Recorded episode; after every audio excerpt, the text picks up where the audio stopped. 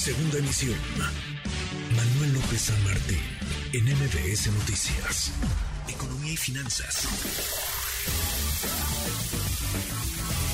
Con Eduardo Torreblanca.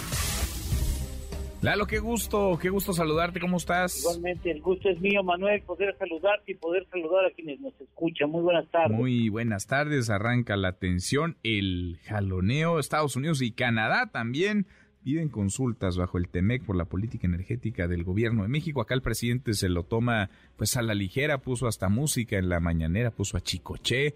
Uy, qué miedo.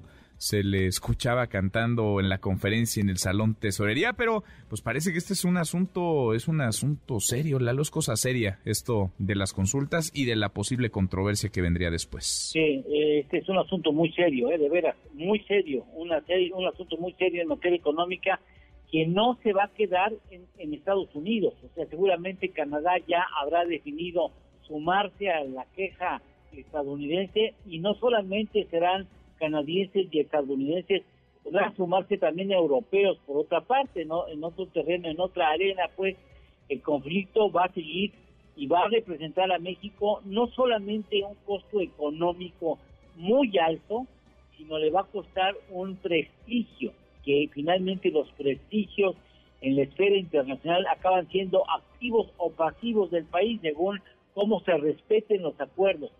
Vale la pena recordarle al presidente que él como presidente electo tuvo la oportunidad de influir en la conformación del TME, que él tuvo representantes vigilando el proceso, decidió no meterse para no obstaculizar, pero él sabía, y espero que haya sido cierto, él sabía en su momento que iba a cerrar oportunidades de intervención en compañías privadas, no solamente estadounidenses, en el sector de energía, y debió haber dicho, voy a hacer esto por lo que pueden retirar del TMEC esos renglones. Ahí pudimos haber quitado esos renglones y evitado este problema, pero no lo hizo el presidente como presidente electo en ese entonces, y ahora pues tiene que asumir que lo que se firmó bajo su consenso, bajo su conocimiento, tendría que respetarse y no respetarse así representa un problema económico y de prestigio para el país.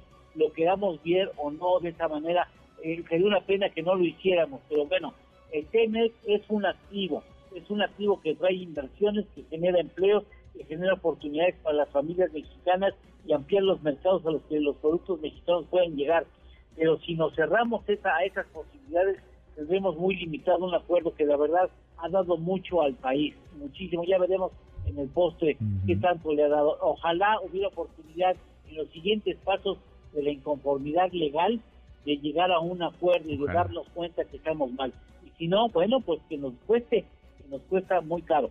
Ojalá, Lalo, porque necesitamos este acuerdo, lo hemos necesitado siempre, pero ahora en un contexto económico tan adverso de crisis, con altísima inflación, de recesión incluso que se prevé, pues lo necesitamos y lo necesitaremos más todavía. ¿Tenemos, Lalo? ¿Tenemos postre?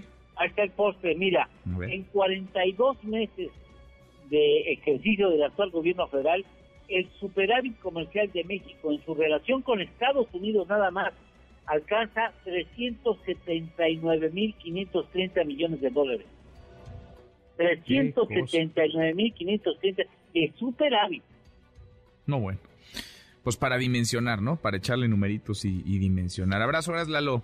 Igualmente, Manuel, gracias. Gusto saludar. Igualmente, muy buenas tardes.